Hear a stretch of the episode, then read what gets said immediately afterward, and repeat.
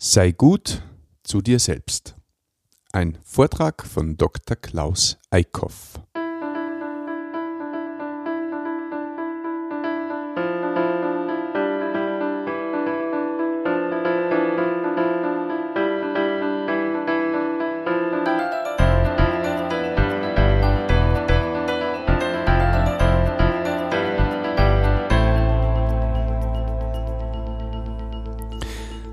Christi und herzlich willkommen. In diesem Kanal geht es um Gottes Willen. Wir reden über biblische Themen und über die Geschichten, die Gott mit Menschen schreibt. Heute haben wir den letzten von vier Vorträgen von Dr. Klaus Eickhoff mit dem Titel Sei gut zu dir selbst. Ich wünsche dabei ein offenes Herz. Klein Fritzchen fragt seine Tante Amanda. Tante Amanda, warum schminkst du dich? Ja, damit ich schöner werde. Aha. und warum wirst du es dann nicht?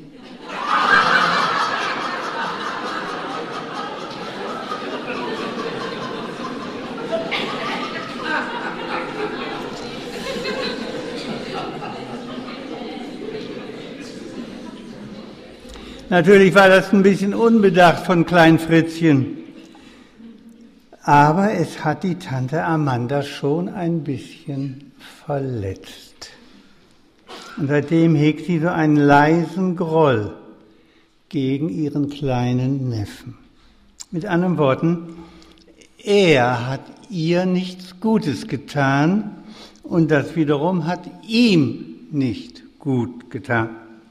Damit ist also von vornherein festgehalten, gut zu sein zu sich selber, das bedeutet sehr oft gut zu sein zu anderen. Wer zu anderen schlecht ist, ist meistens auch zu sich selber schlecht, weil das kommt dann wie so ein Boomerang zurück.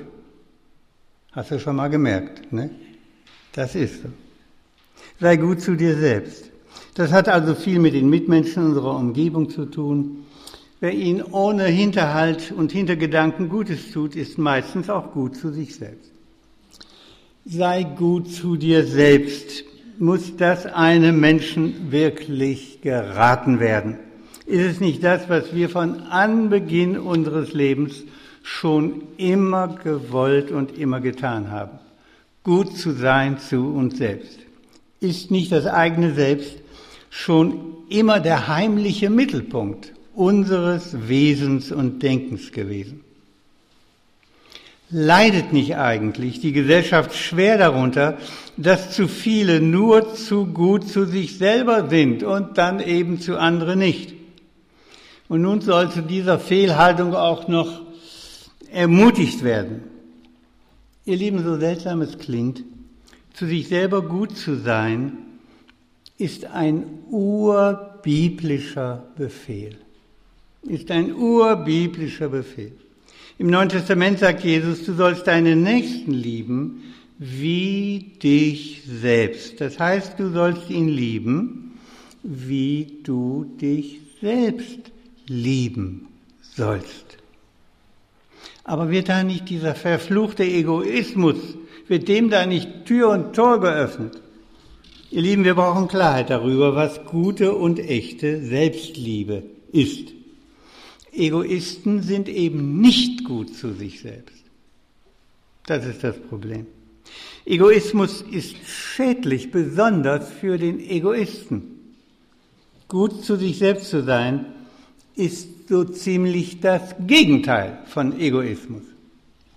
Wir wissen, dass der Mensch ja allein nicht leben kann. Er ist auf Gemeinschaft angelegt. Das Ich braucht das Du, sonst kann es nicht Ich sein. Wir brauchen das Gegenüber, um uns selber zu finden. Und dadurch verhelfen wir einander zur Persönlichkeit. In dem Maße, wie sich ein Mensch von der ständigen Umdrehung um sich selber ab und sich auch anderen zuwendet, umso mehr gewinnt er an Menschlichkeit. Und in umgekehrter Weise verliert er an Menschlichkeit. Wer hauptsächlich an sich denkt, sich beständig selber meint, stößt ab, stößt andere ab. Er wird im wahrsten Sinne des Wortes abstoßend. Und wenn er bildhübsch wäre, sowas gibt es. Egoisten sind nämlich die einsamsten Leute dieser Welt.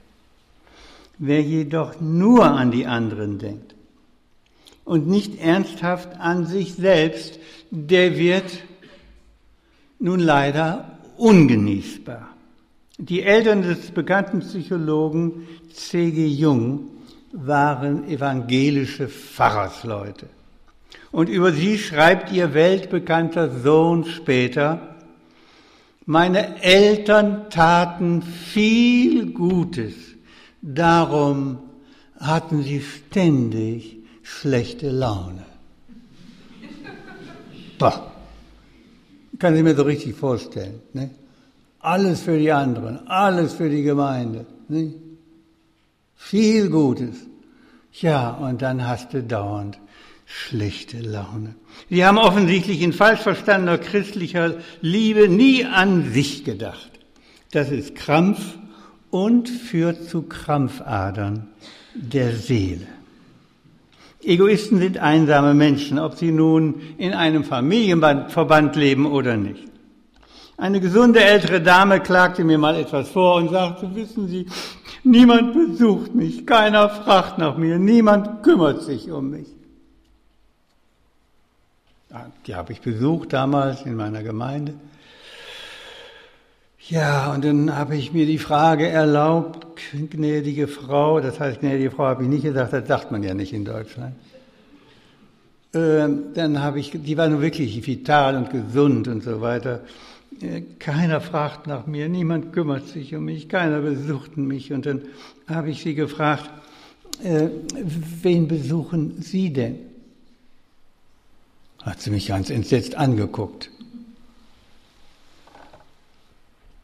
Nach wem fragen Sie denn? Um wen kümmern Sie sich? Ich habe ihr das versucht zu erklären. Einsamkeit wird nicht dadurch überwunden, dass ich in erster Linie nach mir frage, sondern nach meinem Nächsten, wer immer das gerade ist. Wer nur nach sich selber fragt, ja, der kommt dann aus seiner Einsamkeit nicht heraus.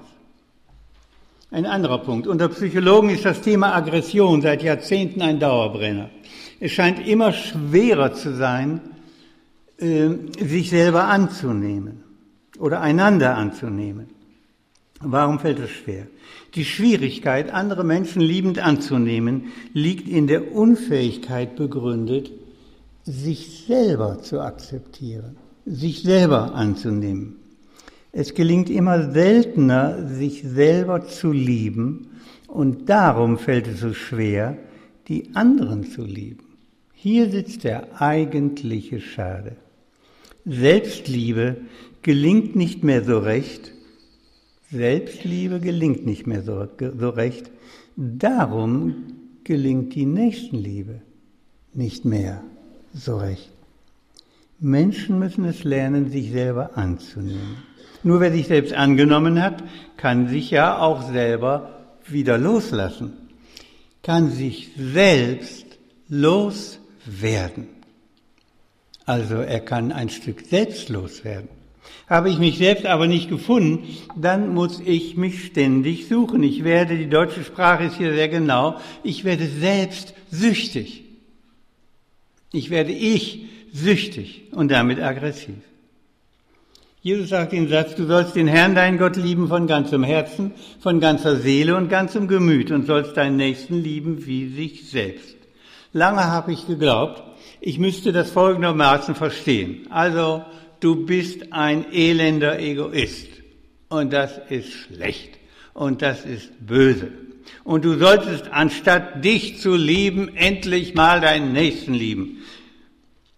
Wenigstens so, wie du dich in fälschlicher Weise dauernd selber liebst. Wenn du schon nicht aufhören kannst, dich selber zu lieben, dann liebe wenigstens auch deinen Nächsten so wie dich selbst. So habe ich das früher verstanden. Und ich kenne viele, die das auch so verstehen. Aber das ist ein christlicher Irrtum. Selbstliebe wird im Buch der Bücher nicht diffamiert, sondern regelrecht gefordert. Denn die Selbstliebe ist die Voraussetzung zur Nächstenliebe. Es kommt alles darauf an, dass uns die gesunde Selbstliebe, dass uns die Selbstannahme gelingt, damit ich mich nicht immer selber verwirklichen muss und die Liebe zum Nächsten gelingen kann. Wie aber kann Selbstannahme gelingen? Doch nur dadurch, dass ich mich selber angenommen habe. Und wie kann das gelingen, dass ich mich selber annehme? Nur dadurch, dass ich mich selber angenommen weiß. Ich weiß nicht, ob ich das schon mal erzählt habe. Die ersten Jahre meiner Kindheit waren nicht so angenehm. Meine Mutter hat darüber so ein bisschen Tagebuch geschrieben. Als ich dreieinhalb Jahre war, da war ich schon in 16 verschiedenen Waisenhäusern und Pflegeheimen. 16. Dann hat sie aufgehört zu schreiben, was denn von dreieinhalb Jahre bis sechs Jahre als meine Erinnerung einsetzt war, weiß ich gar nicht. Vielleicht war ich da auch noch mal so in einigen. Dann habe ich später so psychologische Bücher gelesen, habe ich gelesen, ähm, wenn ein Kind immer wieder sozusagen, ähm, man verwurzelt ja schnell mit Menschen, wenn man dann so rausgerissen wird ähm, aus den Beziehungen, das macht was mit der Seele eines Menschen.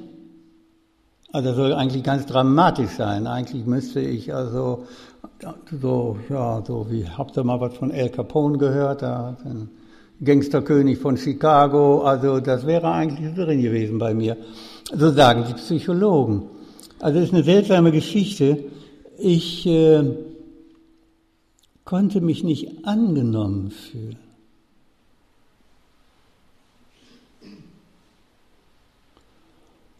Und das macht was mit einem Kind.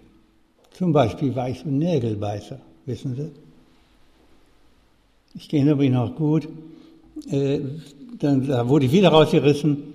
Äh, da mussten wir Kinder zur Kinderlandverschickung und wir gingen, kamen nach Westpreußen.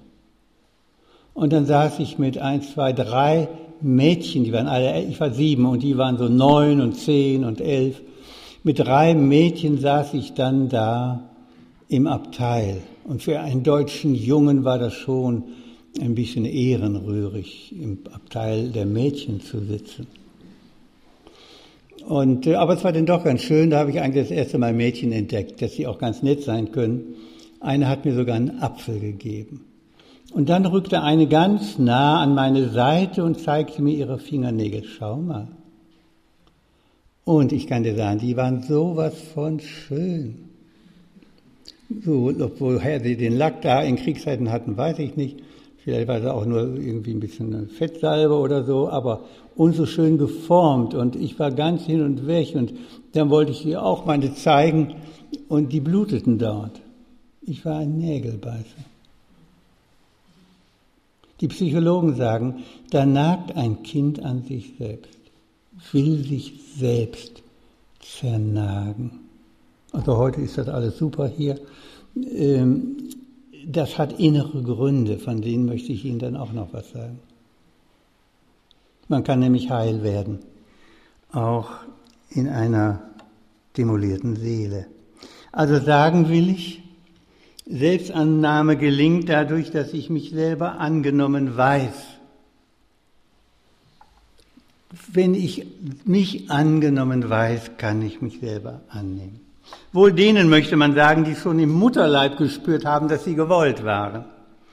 Die haben es wohl etwas leichter, aber jeder darf es wissen, du bist gewollt und geliebt von Ewigkeit her. Das Geheimnis des Doppelgebotes der Liebe besteht schlicht darin, dass wir, dass eine gewisse Reihenfolge nicht beliebig ist. Nach dem Johannesbrief fing nämlich alles mit der Liebe Gottes an. Alles fängt mit der Liebe Gottes an. Ich lese das mal. Darin ist erschienen die Liebe Gottes unter uns, dass Gott seinen Sohn gesandt hat in die Welt, damit wir durch ihn leben sollen. Darin, also dann ja nicht nur ewig leben, sondern ja uns auch hier in diesem Leben wohlfühlen, angenommen wissen. Darin besteht die Liebe. Nicht, dass wir Gott geliebt haben. Das ist immer Religiosität. sondern dass er uns geliebt hat und gesandt seinen Sohn zur Versöhnung und für unsere Sünden. Lasst uns ihn lieben, sagte er denn, denn er hat uns zuerst geliebt. Das ist sozusagen der Grund. Er hat uns zuerst geliebt. Und diese Weisung haben wir von ihm, dass wer Gott liebt, dass der dann auch, das geht gar nicht anders, seinen Nächsten, seinen Bruder und seine Schwester liebt. Gott hat uns zuerst geliebt. Von, von ihm also geht die Liebe aus. Psalm 35 steht der Satz, du bist die Quelle des Lebens. Er ist der Urquell. Er ist der Urquell. Ihr merkt also die Sache mit der Liebe Gottes und die Sache mit Gott überhaupt.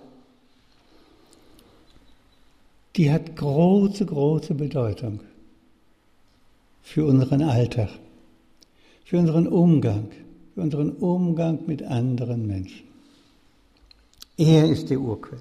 Ursprung aller Liebe unter uns ist die Liebe Gottes.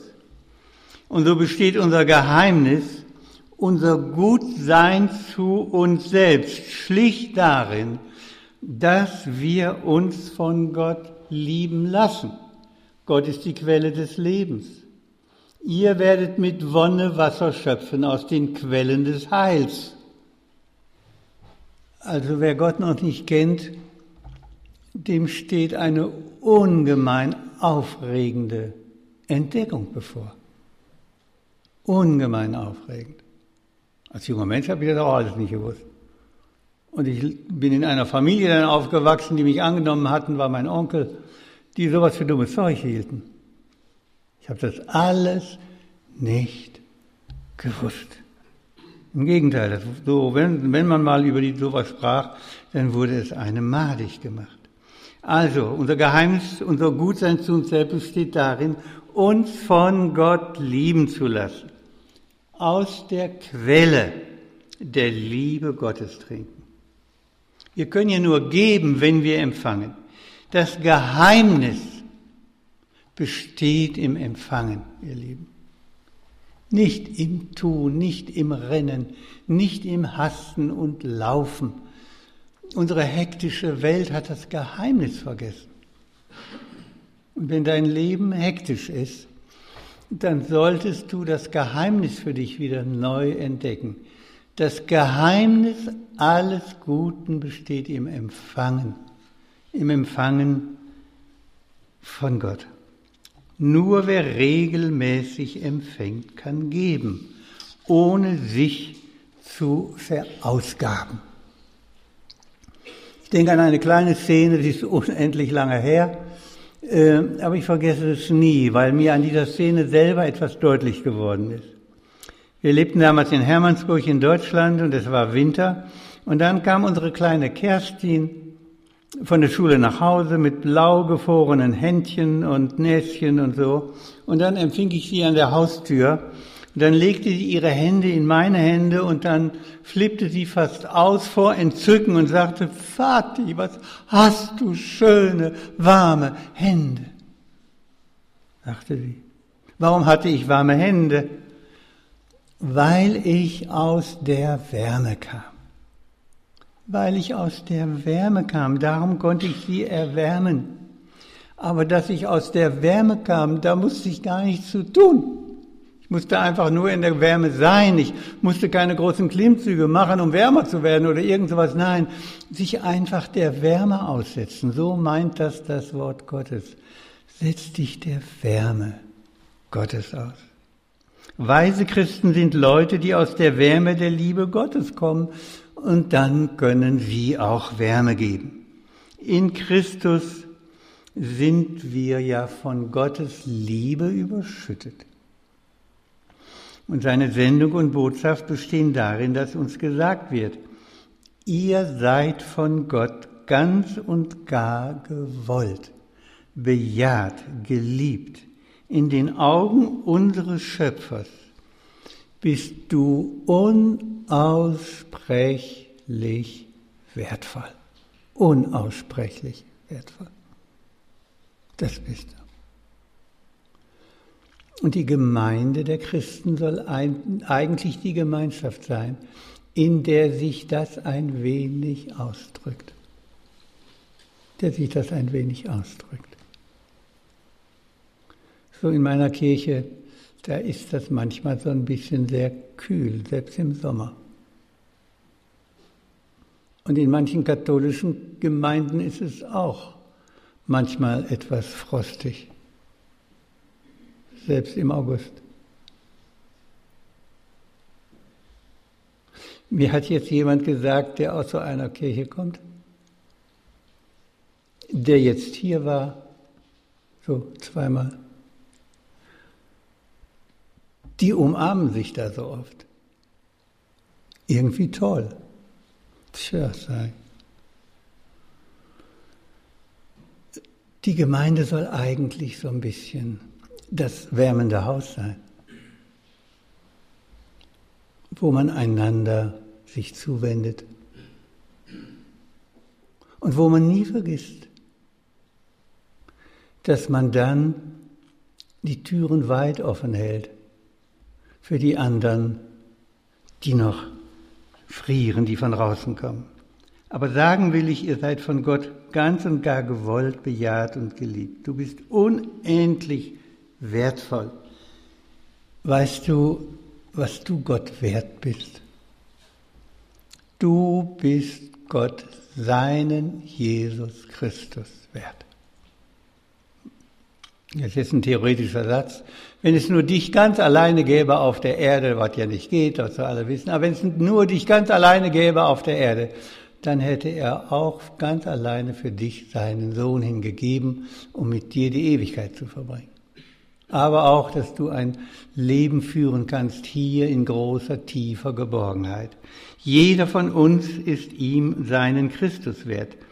Ihr Lieben, welch eine Bejahung durch die letzte Instanz, die stets das erste und letzte Wort haben wird. Wenn mein Gott mich so liebevoll angenommen hat, dann ist auch Selbstannahme möglich. Und das löst mich von allen Selbstumklammerungen. Und als das damals tief in mein Herz kam, so als junger Mann, so mit 18, war bei mir so ein Prozess, plötzlich zu begreifen, dass der ewige Gott, ich hatte keinen Vater, ich wusste nicht, wer mein Vater ist, dass der ewige Gott mein eigentlicher Vater ist. Das hat was mit mir gemacht. Nicht von jetzt auf gleich, aber da kam ich sozusagen in die heilende Hände des ewigen Gottes. Das ist so. Eine ganz eigenartige Sache. Weil der Ewige uns so bejaht, können wir auch Ja zu uns sagen. Weil er uns annimmt, dürfen wir uns selber annehmen. Weil der, er uns liebt, dürfen wir uns selber lieben. Auf diese Weise werden wir frei von Selbstsucht, weil wir uns in ihm gefunden haben. So werden wir frei von egoistischer Selbstliebe, weil wir ja Geliebte sind. Weil Gott mich gewirkt hat, muss ich mich nicht mehr selber ständig verwirklichen. Ich danke Gott, heißt es einmal in einem Psalm. Das ist ein starkes Stück eigentlich, ne? Ich danke Gott, sagt da ein Beter, dass ich wunderbar gemacht bin. Stell mir mal vor, der hat sich vor den Spiegel gestellt und gesagt, Donnerwetter. Ne? Junge, Junge, Junge. Also das kannst du ruhig mal machen. Es gibt ja so einen wunderschönen Schlager, den kennt ihr sicher auch, also die Älteren unter uns kennen das nicht. Das gibt's nur einmal, das kommt nie wieder, das ist zu schön, um wahr zu sein. Stell dich ruhig mal vor den Spiegel und sing, mich gibt's nur einmal, das kommt nie wieder, ich bin zu schön, um wahr zu sein. Also, das hat irgendwas. Das hat irgendwas. Also ich finde das schon toll, ich finde das wirklich toll. Ich danke Gott, dass ich wunderbar gemacht bin. Tja, nun ist vielleicht ein Mädchen unter uns, die ist mit ihrer Nase nicht so ganz glücklich. Meine Zeit. Das ist ja, ich meine, heute sowieso kein Problem, aber ähm, wie viel anderes funktioniert. Wie viel anderes. Wunderbar gemacht. Weil ich einmalig bin, kann ich mich also vor den Spiegel stellen und dieses wunderschöne Lied singen. Weil Gott mich gefunden hat, muss ich mich nicht selber fanatisch suchen. er wirkt ja an mir, ich bin in guten Händen. Weil Christus mich erlöst hat, muss ich mich auch nicht immer selber erlösen. Alle Religionen dieser Welt sind Selbsterlösungsreligionen. Und in unseren Kirchen wird das auch immer wieder so getan, als müsste man sich selber erlösen. Immer wieder hat es die Kirche schwer, äh, dieses Geheimnis der Erlösung festzuhalten. Nicht durch die Jahrhunderte ist dann so geworden, äh, dass die Kirche meinte und Gesetze aufgestellt hat, durch die man sich selber erlösen muss. Es ist eine, wirklich eine Katastrophe. Und dann kam Martin Luther und hat da also dagegen gehalten und dann hatten die, die Fetzen geflogen. Und wenn ich jetzt in meine Kirche komme, so, dass wir wirklich Erlöste sein können, das wissen gar nicht alle. Ich kenne Theologen, die haben theologischen Doktor. Und trotzdem hatte ich mit ihnen die schwere Auseinandersetzung. Die haben mir vorgeworfen, was ich da sage, das ist also einfach, einfach falsch. Ich hatte nämlich gesagt, dass wir die Gewissheit des ewigen Lebens haben dürfen. Nein! Komisch. Das Geheimnis ist immer angegriffen ist immer angefochten. Seltsam. Wirklich, wirklich seltsam. Ich muss mich nicht selber erlösen. Weil ich ihm gehöre, muss ich weder mir noch anderen hörig sein. Weil Christus mich ernst nimmt, muss ich mich auch nicht mehr so wichtig nehmen. Das ist nämlich sehr schön, wenn man sich selber nicht mehr so wichtig nehmen muss. Das ist so richtig befreiend, nicht? So richtig befreiend. Ich habe es manchmal so erlebt in einer Gemeinde, oh, wenn dann mal wegen da ein Kreis war, da kamen die Leute zusammen. Und wenn dann der Herr Pfarrer Gnädienfrau, der Gnädienfrau nicht sofort den Sessel angeboten hat, dann war sie erst mal 14 Tage beleidigt. Ne? Also, die nahmen sich ein bisschen zu wichtig. Und wenn man ja so eingestellt ist, dann dann ist man dauernd gekränkt, wenn man sich zu wichtig ist. Und dann ist es so unendlich befreiend, sich endlich mal nicht mehr wichtig zu nehmen zu müssen. So wichtig zu nehmen müssen. Ernst nehmen, ja. Aber wichtig nehmen muss man sich dann nicht mehr. Selbstfindung heißt dann Gaben entdecken und erkennen, die er mir anvertraut hat. Und der Sinn meiner Gaben ist, dass ich sie einsetze zur Ehre des Gebers und zum Segen der Menschen. Solcher Lebenssinn befreit mich von mir selbst. Selbstloser Dienst hat eine befreiende Macht. In der Bibel steht einmal etwas Seltsames. Ich sagte ja eben, das Geheimnis besteht im Empfangen. Im Empfangen. In der Bibel steht einmal, also wenn ich etwas sehe, dann empfange ich ja auch. Sehen ist ja ein Vorgang des Empfangens, wie auch Hören ein Vorgang des Empfangens ist. Als das Geheimnis des Empfangens. Das Geheimnis besteht im Empfangen. Und da steht mal der, im Neuen Testament etwas ganz Tolles. Da wird gesagt, durch das Empfangen werden wir verwandelt. Das macht was mit uns. Das macht was mit uns. Wir werden in das verwandelt, zum Beispiel, was wir sehen. Wir werden in das verwandelt, was wir sehen. Ihr Lieben, ihr wisst ja, die Mitte des katholischen Gottesdienstes ist die Wandlung. Protestanten, aber auch Katholiken haben da natürlich Probleme, weil sich durch das segnende Wort irdische Materie in himmlische Materie wandeln soll. Also für meine Auffassung wäre das also irgendwie die Nähe von Magie. Aber ich will das jetzt gar nicht weiter, weiter äh, ähm, jetzt äh, besprechen. Aber ich denke, wir sollten uns hüten, das Kind mit dem Bade auszuschütten.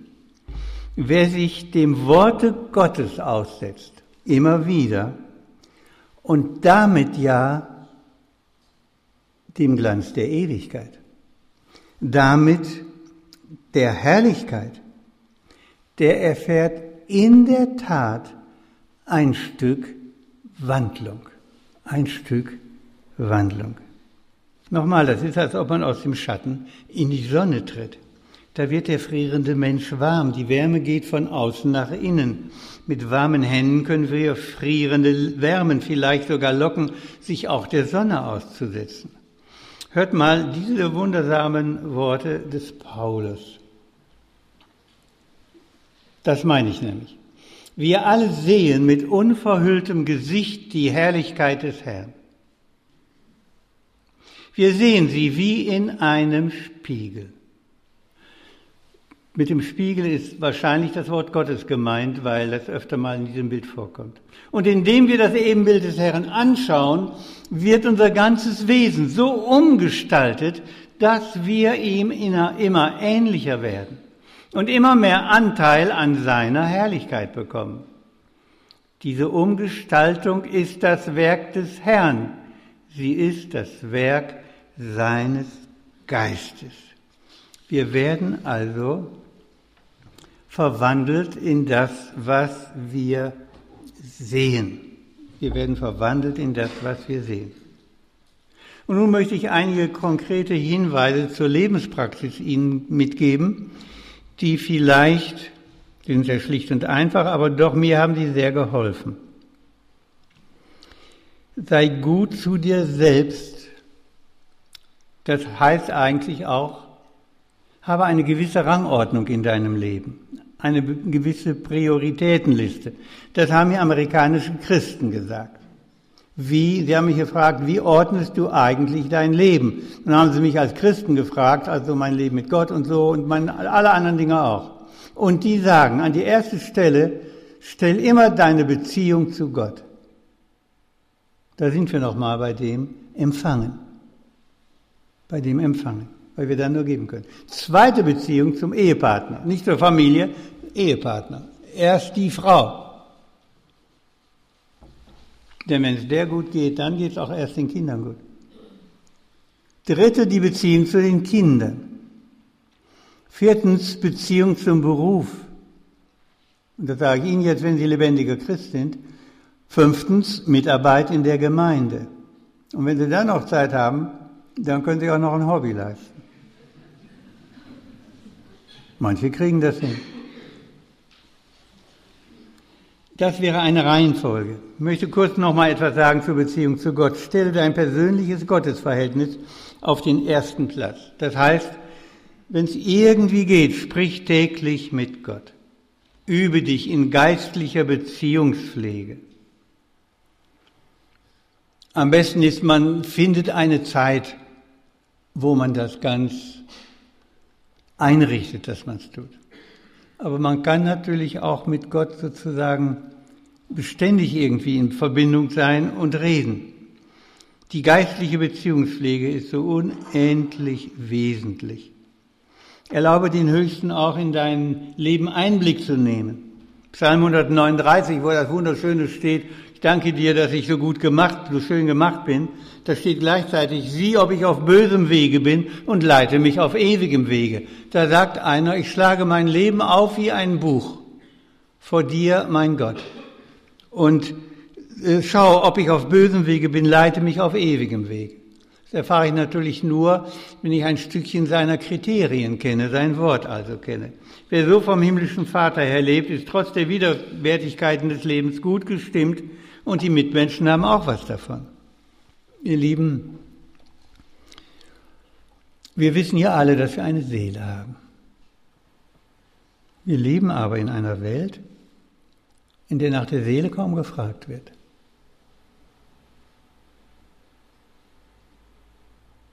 Wir werden getrimmt durch die Medienwelt auf das Äußere, immer auf das Äußere, was gleichzeitig natürlich auch heißt, immer auf das Vergängliche. Nie auf das Ewige, immer auf das Äußere, immer auf das Äußere. Viele vergessen, dass sie eine Seele haben, verwenden überhaupt keine Zeit mehr darauf, für ihre Seele etwas zu tun. Unsere Seele kommen um, unsere Seelen kommen um vor Hunger nach Gott. Und wir merken es natürlich nicht. Wir merken es dann irgendwie an einem Magengeschwür, denn meistens meldet, sehr oft meldet sich die Seele so, dass es irgendwo im Organischen landet. Unsere Seelen kommen um vor Hunger nach Gott und wir merken es nicht.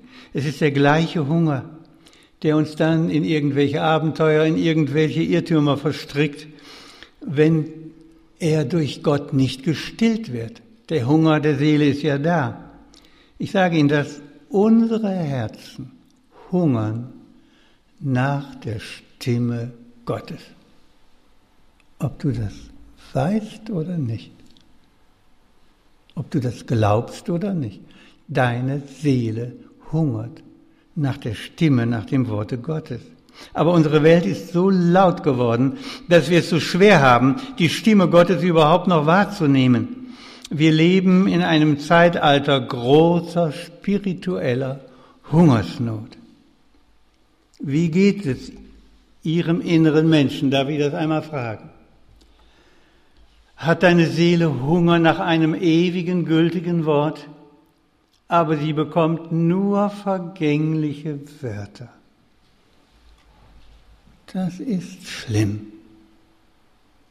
Das darf nicht sein, das soll nicht sein.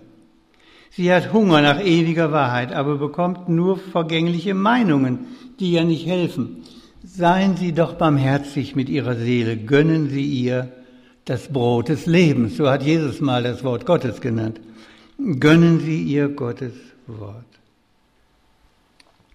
Wie kann man das barmherzig zur eigenen Seele sein? Wie kann man das? Da geht einer raus und liest draußen die Bibel. Das ist ganz toll. Ich gehe auch manchmal raus und dann habe ich so mein kleines Taschentestament so immer bei mir. Ist nicht so dick, muss man nicht so schleppen. Und das ist eigentlich somit das Schönste. Wirklich wahr. Ja, sei barmherzig mit deiner Seele. Gönne ihr Gottes Wort. Wie kann man das, barmherzig mit seiner Seele sein? Seien Sie still. Such dir Inseln der Stille. Such dir einfach Inseln der Stille. Im Alltag. Im Alltag. Dann nehmen Sie vielleicht, Sie brauchen jetzt nicht, wer weiß wie viel lesen, also so ein Leistungsdruck ist da gar nicht vorhanden. Vielleicht nehmen Sie ein ganz schlichtes Wort, einen einzigen Vers und mit dem beschäftigen Sie sich mal eine Stunde. Sie werden sich wundern, das macht was mit Ihnen. Die Erwartungen sollen auch nicht zu hoch geschraubt sein, aber auch unbewusst geschieht da ganz, ganz viel. Ganz, ganz viel. Also, suche im Alltag Inseln der Stille. Manchmal ist schon eine Parkbank ein Ort der Stille. Stille vor Gott. Die Seele hat Durst nach dem Atem des Ewigen. Die Seele hat Durst nach dem Atem des Ewigen. Ich möchte Ihnen einfach mal ein paar starke Worte sagen, die man so in der Stille äh, mitnehmen könnte. Zum Beispiel, wenn du ein wenig verklemmt bist, ich gehe mal davon aus, dass hier jemand ist, der ein wenig verklemmt ist. Ein bisschen verklemmt sind wir ja alle. Er hat alles schön gemacht zu seiner Zeit. Auch hat er die Ewigkeit in ihr Herz gelegt. Das ist ja unsere Unruhe, dass er die Ewigkeit in unser Herz gelegt hat. Nur dass der Mensch nicht ergründen kann, das Werk, das Gott tut, weder Anfang noch Ende. Da merkte ich, dass es nichts Besseres dabei gibt, als fröhlich sein und sich gütlich tun in seinem Leben. Denn ein Mensch, der da isst und trinkt und hat guten Mut bei all seinem Mühen, das ist eine Gabe Gottes. Puh. Das alleine. Für die unter uns, die sich vor lauter Verklemmung wenig gönnen. Nächste Vers auch noch. So geh hin und iss dein Brot mit Freuden, trink deinen Wein mit gutem Mut. Denn dies, dein Tun, hat Gott schon längst gefallen. Haben Sie das gewusst, dass das in der Bibel steht? Also jetzt nicht zu viel. Weder essen noch trinken. Wir wissen, das Übermaß macht uns kaputt. Trag jederzeit frische Kleider und nie fehlendes Duft auf deinem Haupt. Meine Zeit nochmal. Also da muss ich mal kurz was erzählen. Zu mir kam mal eine Frau, die wollte mit mir sprechen. Sie hatte also große Probleme zu Hause, in der Ehe und so weiter. Und äh, als sie dann zu mir kam, da merkte ich, die muss wohl so, so ein Ausbund, also noch gar nicht so alt. Und als ich so richtig hinschaute, hatte ich den Eindruck, die muss mal hübsch gewesen sein, als ich ihr Gesicht so sah. Und so, ja, und, äh, aber ich hatte den Eindruck, sie ist so der Ausbund von Bescheidenheit. Also die Frisur war keine Frisur, da sparte sie einfach, nicht? So viel Geld muss man da ja nicht ausgeben, hat sie sich gedacht. Und, und dann war sie sicher auch ganz stolz, dass sie das Kleid von vor 30 Jahren immer noch trug. Ne? Es gibt ja so sparsame Leute. Ach ja, das war so was und so. Und man hatte so den Eindruck, die ist auch wirklich nur für andere da. Und dann nannte sie ihr Problem und sagte, also mein Mann ist das Problem. Ich sage, ja, was ist denn? Der schaut anderen Frauen nach. Meine Zeit, dachte ich, da kam Verständnis auf.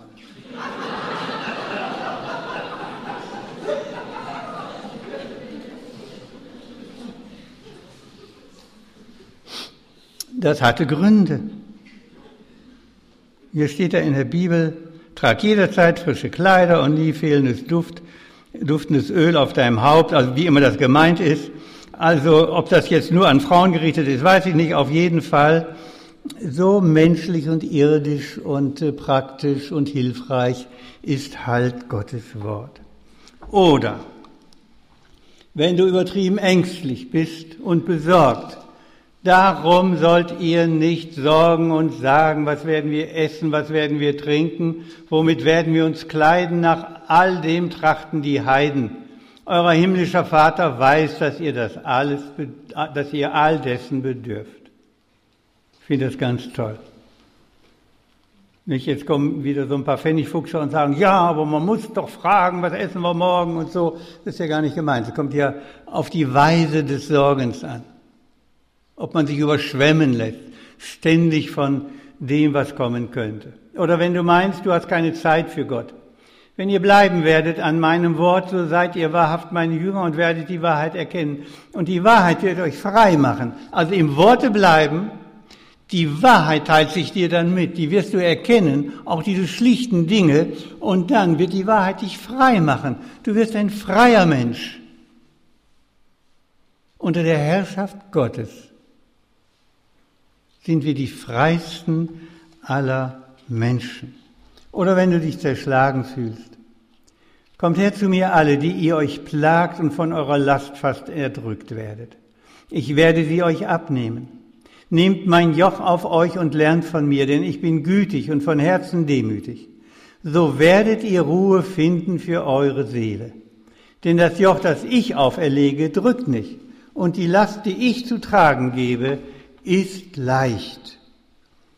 Ich werde sie euch abnehmen. Ihr Lieben, das heißt nicht immer gleich, wenn du ein Problem hast, dass er das Problem nimmt. Aber wir sprachen eben von Wandlung. Du stehst auf einmal, wenn du dich der Wärme Gottes aussetzt, den Problemen deines Lebens als Verwandelter gegenüber. Manche Probleme ändern sich nicht, aber deine innere Einstellung zu ihnen. Wenn die sich ändert, dann kann das für dich eine große Befreiung sein. Denkt, am ersten oder zweiten Abend habe ich das gesagt, etwa 20 Prozent betreffen uns die Ereignisse unseres Lebens. Manche sagen noch viel weniger, 10 Prozent, die Ereignisse unseres Lebens. Aber 80 Prozent oder 90 Prozent unsere Einstellung zu den Ereignissen. Und die machen es eigentlich so schwer. Diese Einstellung die im Grunde genommen so gar nicht nötig wäre. Also noch einmal ein starker Satz. Nehmen Sie den mit in die Stille und schauen Sie den Satz an, immer wieder. Richten Sie Ihr Augenmerk auf den einen guten Satz. Dann wollen die Gedanken wandern irgendwo hin, dann holen Sie die Gedanken wieder zurück. Dann fallen Ihnen Dinge ein, die Sie unbedingt machen wollten. Die Dinge in uns schreien ja auch so laut, dass man die leise Stimme nicht mehr hört. Ich schreibe mir das dann immer auf. Also wenn ich Stille suche, habe ich nicht nur die Bibel bei mir, sondern immer einen kleinen Block und einen Bleistift. Weil mir dann dauernd einfällt, was ich noch tun wollte. Nicht? Und äh, dann banne ich das auf Papier und dann bedrückt es mich nicht mehr so. Also ein starkes Wort. Bringen Sie Qualität in Ihr Leben. Laute Quantitäten haben wir genug. Die Liebesworte der Heiligen Schrift sind starke Worte. Unsere Seele braucht Liebesworte die aus dem Munde dessen kommen, den wir unseren Schöpfer nennen.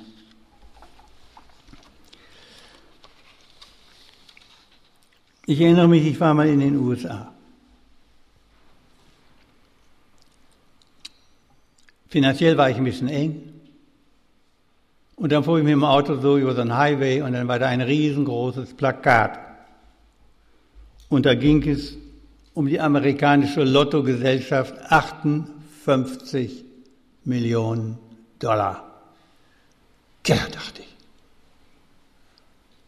Hatte so richtig das Gefühl, das ist das, was ich jetzt brauche. ne?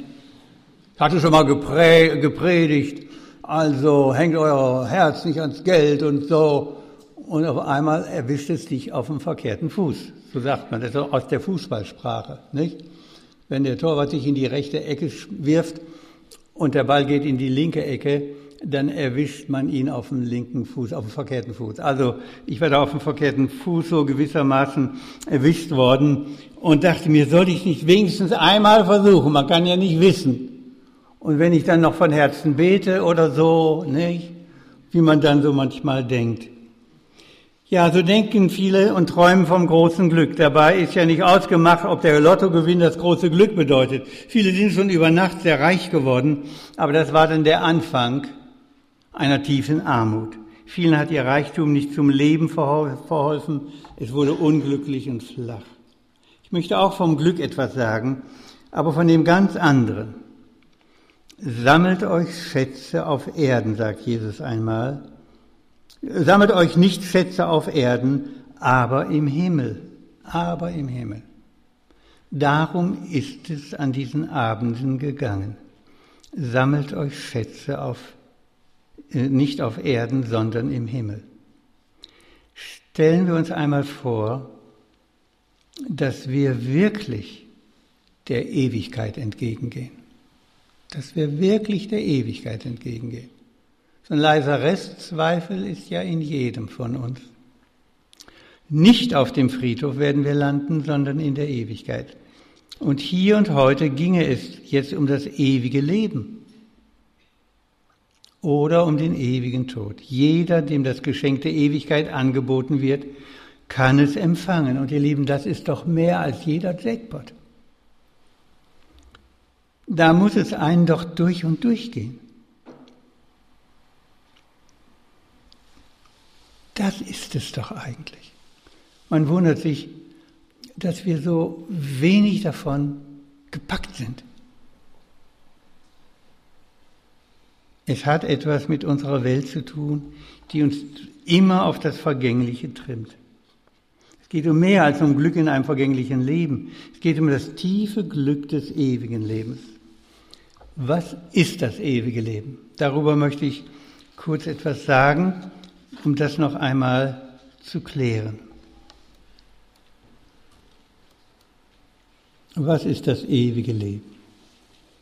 Das ewige Leben ist nicht in erster Linie eine schöne Gegend, wie sich das manche vorstellen. Es gibt da ein Gebet unter uns, ein Kindergebet. Das ist natürlich schön, aber es kann auch in die Irre führen. Das heißt, lieber Gott, mach mich fromm, dass ich in den Himmel komme. Das Gute an dem Gebet ist, Gott macht uns fromm. Ich selber kann das gar nicht. Das ist toll. Das Evangelium. Lieber Gott, mach mich fromm, dass ich in den Himmel kommen. Und manche denken dann, der Himmel, das ist eben eine schöne Gegend. Und da will ich mal hin. Ne, da ist kein Schmerz, kein Leid, keine Tränen. Und da will ich gerne hin. Das ist wohl auch eine schöne Gegend. Aber das Geheimnis ist eigentlich ein anderes. Lieber Gott, mach mich fromm, dass ich in den Himmel komme. Das Wort Himmel ist im Neuen Testament eigentlich immer nur eine Umschreibung Gottes. Der Himmel ist eigentlich Gott. Wenn Jesus sagt, kehrt um, das Himmelreich ist nahe herbeigekommen, dann sagt er, weil die Juden ja den Namen Gottes nicht aussprechen und er sich unter diese, unter diese Regel stellt und äh, damit sagt er, kehrt um, Gott ist nahe herbeigekommen. Lieber Gott, mach mich fromm, dass ich in den Himmel komme. Wenn du also nur denkst, da möchtest du mal hin, weil es da so schön ist, dann hast du das Geheimnis eigentlich noch nicht verstanden. Denn das Geheimnis ist, dass die Mitte des Himmels der dreieinige Gott selber ist. Er ist es, um den es geht. Also wenn du mal in den Himmel kommst und da ist es nur schön, aber Jesus ist nicht da, dann sage ich dir jetzt schon, dann solltest du langsam begreifen, du bist nicht im Himmel, sondern bist in der Hölle. In der Hölle kannst noch so schön sein, irgendwann wird es stinklangweilig. Und dann weißt du das.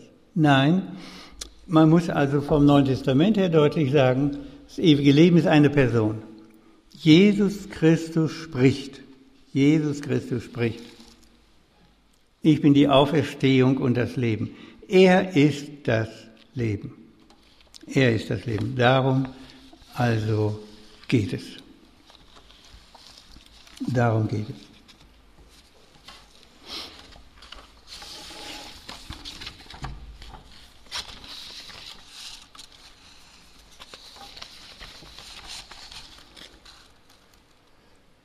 Können wir das jetzt wirklich leben, wovon ich so gesprochen habe?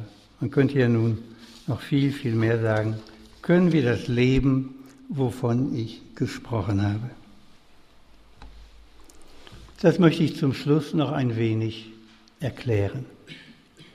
Im Kolosserbrief, da findet sich ein ganz wesentlicher Satz. Gott hat uns aus der Gewalt der Finsternis befreit und hat uns in das Reich versetzt, in dem sein geliebter Sohn regiert. Durch ihn, Jesus Christus, sind wir erlöst. Durch ihn sind unsere Sünden vergeben. Das ist eine Zentralstelle des Neuen Testamentes. Gott hat uns aus der Gewalt der Finsternis befreit und hat uns in das Reich versetzt, in dem sein lieber Sohn regiert. Da sind wir in Christus erlöst und die Sünden sind uns gegeben. Hier ist von zwei Machtbereichen die Rede. Von der Macht der Finsternis und dem Machtbereich des Sohnes Gottes. Das ist jetzt mal zum Schluss noch so ein bisschen biblischer Unterricht. Ich sage Ihnen etwas über den biblischen Sündenbegriff weil ich weiß, dass viele hier es immer durcheinander bringen. Der biblische Sündenbegriff heißt, die Sünde ist nicht eine Eigenschaft, sondern eine Gefangenschaft. Sünde ist nicht also alles das, was du so falsch gemacht hast, sondern das ist viel dramatischer. Da sind wir alle hineingeboren. Die Bibel deutet dieses Phänomen mit diesem Bild, mit dieser Geschichte vom Sündenfall vom Sündenfall. Adam ist ja nicht nur irgendwie so ein einzelner Mensch, Adam Schulze oder so, sondern Adam heißt ja einfach Mensch. In Adam geht es immer um die Menschheit. Adam, das bist du. Und Adam, das bin ich. Siehst du? Und die bekamen Söhne, Kain und Abel. Da geht es auch nicht nur um diese beiden Kain und Abel, die man fotografieren hätte können vielleicht, sondern kein, das bist du. Du bist der Mörder des Nächsten. Und du bist auch der Abel. Du bist auch der, Abel heißt Schwache, der Schwache. Abel ist, das ist schwach, der Schwache. Du bist immer der Starke gewesen und hast andere verletzt. Du bist aber auch immer schon der Schwache gewesen und wurdest von anderen verletzt. Also es geht da viel mehr äh, nur, als nur sozusagen um historische Begebenheiten. Es geht hier ganz stark um dich und um mich. Und nun sind wir draußen, sind nicht mehr im Paradies, sind nicht mehr, nicht mehr in der Nähe des ewigen Gottes. Die Sünde ist nicht nur eine Eigenschaft, sie ist eine Gefangenschaft. Und das möchte ich an einem kleinen Bild ein bisschen deutlich machen. Ich erkläre das einfach mal. Wir sehen hier zwei Bereiche. Über dem einen Bereich ist ein großes Minus. Über dem anderen steht ein großes Plus.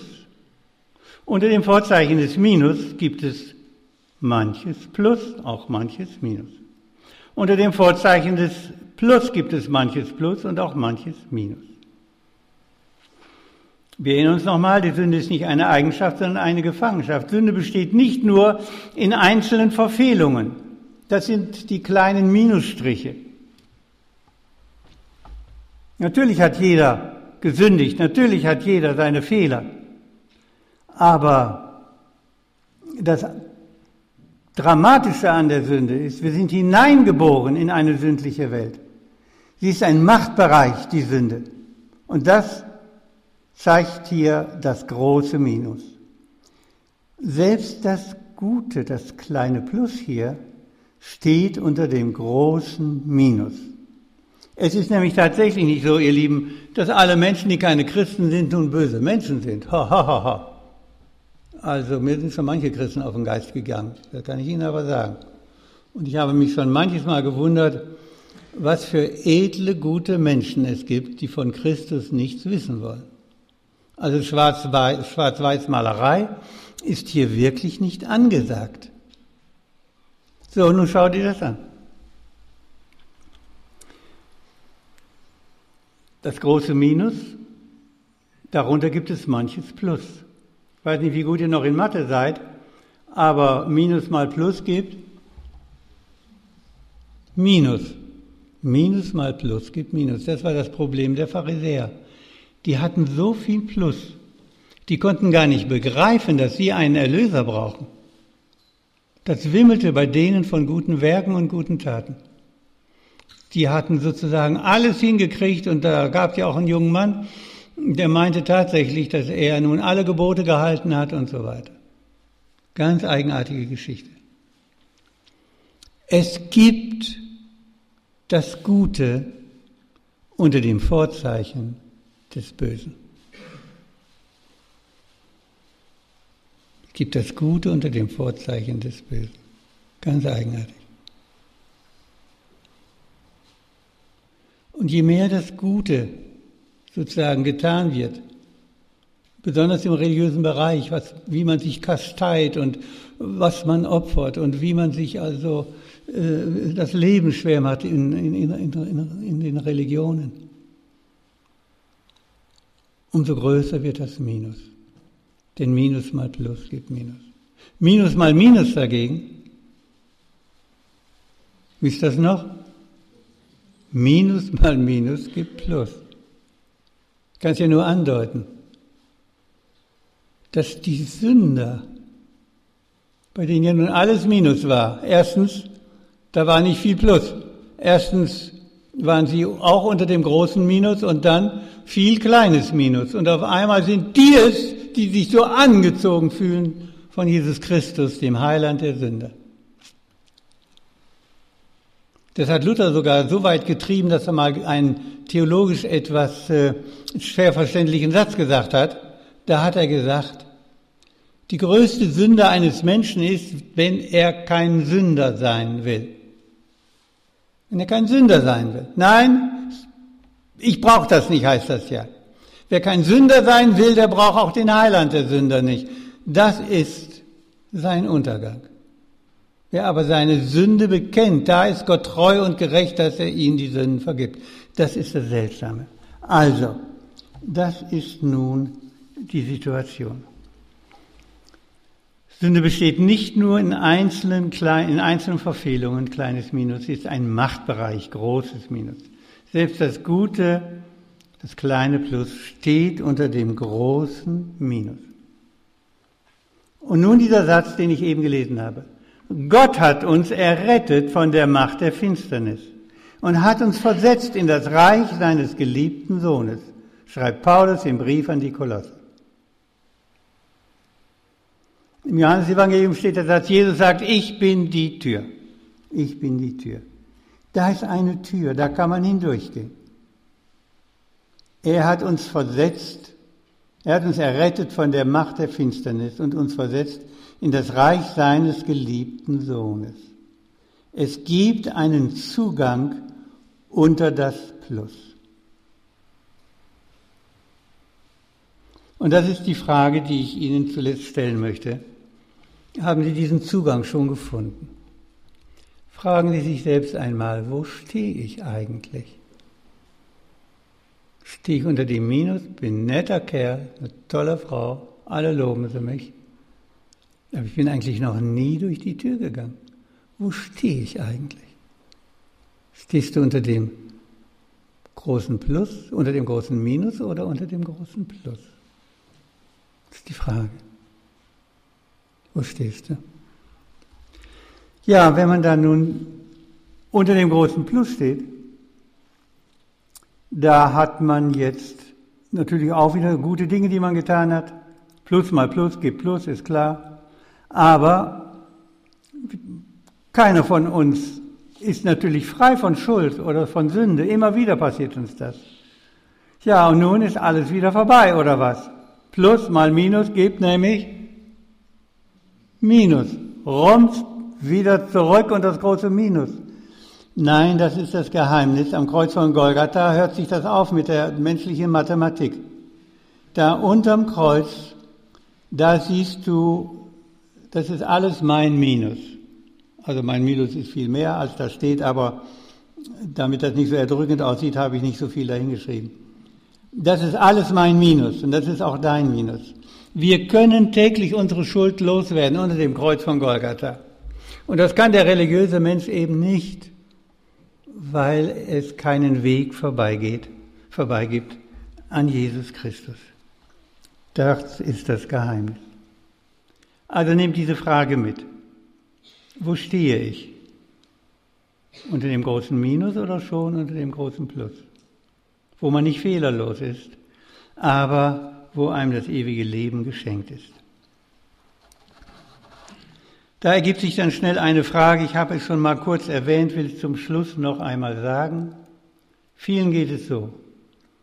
Ich fühle so wenig, dass ich erlöst bin. Kann ich wirklich gewiss sein? Kann ich wirklich gewiss sein? Ich fühle so wenig. Wie ist das mit dem Fühlen? Das Gefühl gehört zum Glauben, es ist aber nicht die entscheidende Instanz. Denn im Glauben, da gibt es viele Gesichter, fröhliche und ganz miese. Das Gefühl gehört zum Glauben, es ist aber nicht die entscheidende Instanz. Wieder nur eine ganz einfache Darstellung. Halt. Das Gefühl darf in Glaubensdingen nicht unsere Lokomotive sein. Da ist eine Lokomotive, dein Leben und das Gefühl ist etwas, dem du die größte Bedeutung beimisst. Dann kommst du immer in Schwanken und Wanken. Mal bist du vom Glauben her gesehen sehr gefühlvoll und sehr erregt und dann ist alles wieder weg. Nicht am Gefühl hängt der Glaube oder die Gewissheit. Und dann gibt's da noch irgendwo das Wort. Nein, es ist wirklich anders. Wir machen die Gewissheit des ewigen Lebens nicht von unserer Glaubenskraft abhängig, schon gar nicht von unserem Gefühl, sondern allein von Gottes Wort. Darum ist es so wichtig, dass das Wort Gottes, dass wir in den Einflussbereich des Wortes Gottes kommen. Am Worte Gottes hängt der Glaube und am Glauben die Gewissheit. Und dann stellt sich auch Gefühl ein, bei dem einen mehr, bei dem anderen weniger. Das mit dem religiösen Gefühl ist eine sehr relative Geschichte. Es gibt Leute, die sind religiös, gefühlig unwahrscheinlich äh, zu bewegen. Mir sagte mal eine Frau, das war zwar etwas problematisch, sie könne gar nicht in die Kirche gehen. Sobald die Orgel anfängt zu spielen, muss sie immer weinen. Oh meine Zeit. Also ich habe beim Orgelspiel noch nie geweint. Ich muss auch ehrlich sagen, so, ich weiß nicht, ob das daran liegt, dass ich Mann bin oder was, ich habe nicht so dolle religiöse Gefühle. Aber das stört mich gar nicht mehr. Ich vertraue dem Worte Gottes und bin ganz gewiss, dass ich das ewige Leben habe. Manchmal kommt dann auch noch ein tolles Gefühl dazu, aber nicht immer. Ne? Manchmal ist das so ganz trocken so bei mir. Ähm, so ist das eben halt mal. Das ist sehr verschieden. Ich glaube, das mit dem religiösen Gefühl, das hat was mit einer Drüse im Gehirn zu tun. Wenn da einer so ein bisschen größere hat, der fühlt da mehr und beim anderen ist die ein bisschen ausgetrocknet vielleicht, ich weiß es nicht genau. Auf jeden Fall, davon darf man es nicht abhängig machen, nicht abhängig machen. Also vom Worte Gottes hängt der Glaube ab und vom Glauben das Gefühl. In Glaubensfragen ist das Wort entscheidend. Wort, Glaube, Gefühl. Vom Worte Gottes hängt der Glaube ab, vom Glauben das Gefühl. Und ganz zum Schluss ein paar Worte der Gewissheit. Und als ich die so heute aufgeschrieben habe, da habe ich so gedacht, viele Leute haben das in ihrer Kirche nie gehört. Und darum habe ich jetzt mal ein paar mehr genommen, damit Sie mal sehen, wie oft in, im Neuen Testament besonders immer wieder davon geredet wird. Als wollten Sie es uns immer wieder neu einhämmern. Worte, die Gewissheit, ewiges Leben zu gründen. Alle haben gesündigt. In ihrem Leben kommt Gottes Herrlichkeit nicht zum Ausdruck. Alle. Dass sie dennoch für gerecht erklärt werden, beruht auf Gottes Gnade, ein freies Geschenk aufgrund der Erlösung durch Jesus Christus. Römer 3. Nachdem wir aufgrund des Glaubens für gerecht erklärt worden sind, haben wir Frieden mit Gott durch Jesus Christus, unseren Herrn. Wir haben es. Das Wort Gottes überschlägt sich dauernd zu diesem Thema. Müssen wir denn nun noch damit rechnen, verurteilt zu werden? Nein, sagt Paulus. Für die, die mit Jesus verbunden sind, gibt es keine Verurteilung mehr. Denn wenn du mit Jesus Christus verbunden bist, bist du nicht mehr unter dem Gesetz der Sünde, also unter dem Minus und des Todes. Das Gesetz des Geistes, der lebendig macht, hat dich davon befreit. Ich spüre das richtig, wie er uns das zuruft, leidenschaftlich. Dann, Jesus Christus spricht, ich versichere euch, wir hatten das Wort schon mal, wer auf mein Wort hört und dem glaubt, der mich gesandt hat, der hat das ewige Leben. Auf ihn kommt keine Verurteilung mehr zu, er hat den Schritt vom Tod ins Leben getan. Noch einmal, durch Gottes Geist seid ihr gerettet, und zwar aufgrund des Glaubens. Ihr verdankt eure Rettung also nicht euch selbst, nein, sie ist Gottes Geschenk, sie ist Gottes Geschenk.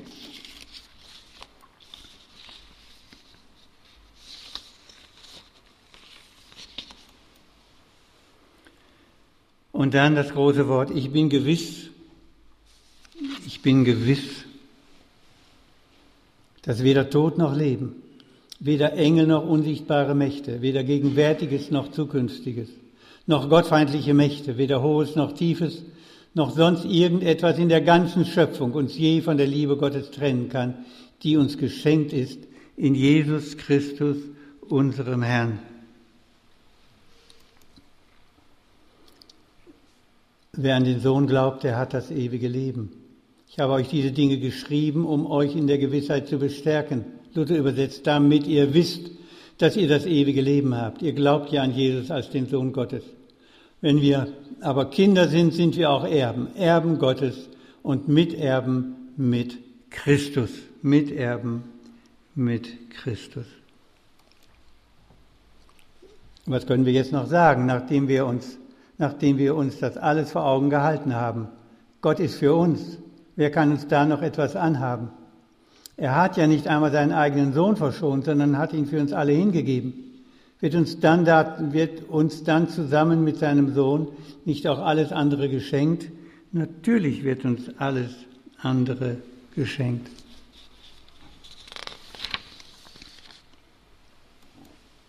Oh, da bin ich zu weit gegangen. Zurück. Damit wollte ich schließen. Noch einmal die Frage, sind Sie ganz gewiss, dass Sie aus seiner Gnade unter dem großen Plus stehen, aus seiner Gnade befreit, gerettet. Und wenn Sie dann anfangen, sich dieser Gnade immer neu auszusetzen, wie jemand, der sich in die Sonne stellt, dann macht das etwas mit Ihnen. Und dann macht das etwas mit Ihren Kindern, mit Ihrem Ehemann, mit Ihrer Ehefrau, mit Ihren Mitmenschen. Das ist eigentlich das Geheimnis. Wir leben alle in einer stürmischen, hektischen Welt, wo schwer gelingt, uns der Liebe Gottes, der Sonne Gottes auszusetzen. Dass da wieder der Wille aufbricht, es zu tun. Darum geht's. Es ist der Wille Gottes. Und vielleicht betest du manchmal, dein Wille geschehe. Dann lass ihn auch geschehen in deinem Leben. Setz dich der Liebe Gottes aus. Wir werden still und beten.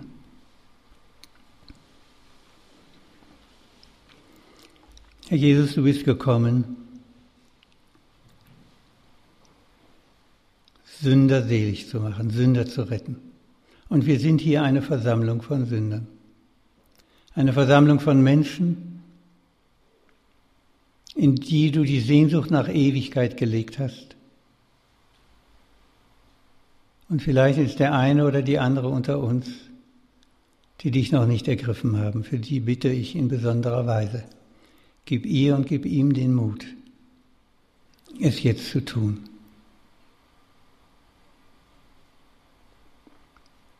Danke, Herr, dass wir wie Kinder fromm und fröhlich sein dürfen. Unter dem großen Plus, unter deinem Kreuz. Und nun lass uns hinausgehen in diese Welt und lass uns Boten sein, Boten deines Friedens, Boten deiner Freude, Boten der großen Gewissheit des ewigen Lebens. Unser Leben ist kurz. Deine Ewigkeit ist groß. Danke, dass wir dazugehören dürfen und dass wir es anderen sagen dürfen, damit sie auch dann dazugehören. Danke, du lieber, lieber Herr. Amen. Schreib uns gerne in die Kommentare, wie du diese Vortragsreihe gefunden hast, beziehungsweise schreib auch gerne rein, was du dir für die Zukunft wünschst, welche Art von Vorträgen oder welche Themen. Und das kannst du gerne in den Kommentaren machen oder unter unserer E-Mail-Adresse um Gottes Wün, Wün mit Wen geschrieben, at gmail.com. Dann wünsche dir noch einen gesegneten Tag und dass du findest, wo noch dein Herz sich sehnt.